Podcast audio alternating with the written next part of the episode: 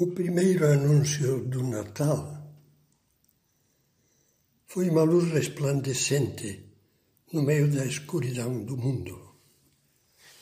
Naquela noite santa, diz o Evangelho, havia nos arredores de Belém uns pastores que vigiavam e guardavam seus rebanhos durante as vigílias da noite. Eis que de repente um anjo do Senhor apareceu-lhes e a glória do Senhor refulgiu ao redor deles.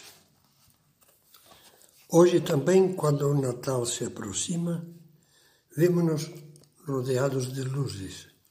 Luzes de cores, luzes que piscam, luzes que giram, formando desenhos, luzes que convidam às compras, aos presentes, às delícias da ceia de Natal tudo isso vivido com sobriedade e medida é bom, sobretudo se assim se enriquece a alegria da celebração em família desse grande dia.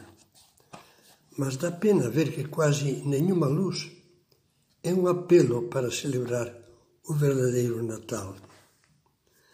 Nós estamos iniciando agora meditações de preparação para o Natal e vamos escutar, vamos colocar os olhos fixos no verdadeiro Natal.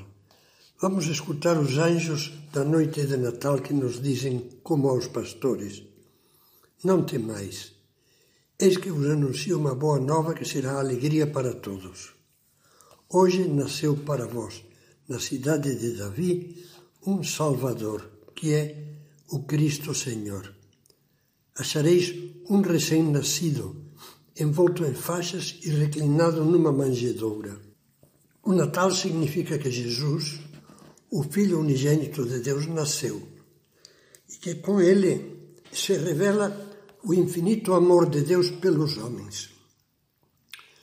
Tanto amou Deus o mundo, lemos no Evangelho de São João, que lhe deu seu Filho unigênito para que todo o que nele crer não pereça, mas tenha a vida eterna. O Verbo se fez carne e habitou entre nós.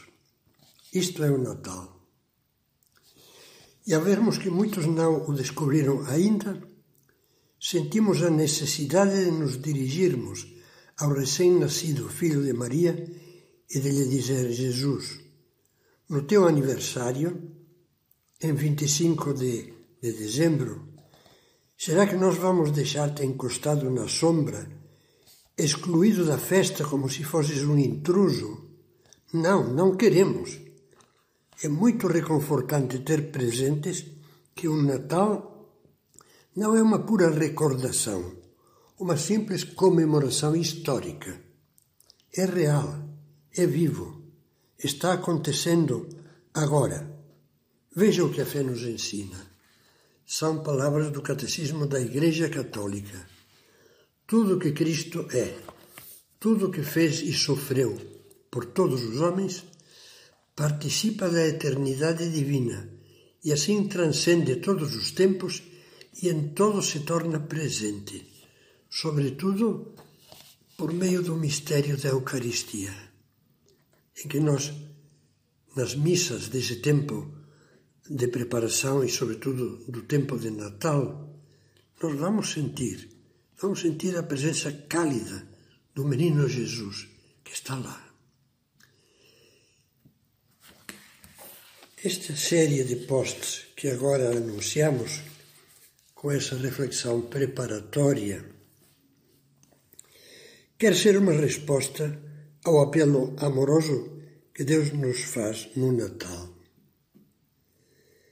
Digámosle como os pastores: Vamos até Belém, vamos. Nessas quatro semanas de Advento, vamos avançar rumo à, à gruta de Belém, rumo a Jesus sobre as palhas do presépio, no meio do, do, do burro e do boi e aconchegado pela presença da Mãe Maria e de São José. Vamos até Belém e vejamos o que aconteceu e que o Senhor nos manifestou, como diziam os pastores.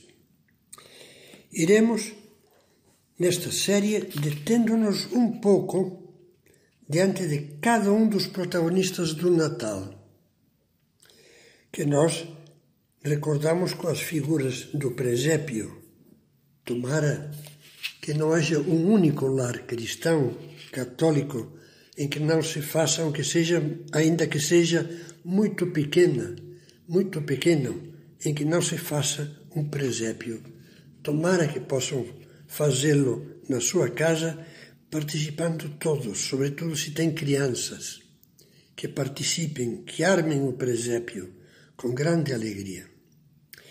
Nós iremos focalizando Maria em várias meditações, as alegrias de Maria no seu encontro com Santa Isabel, na visitação, quando Maria já trazia Jesus no seu seio.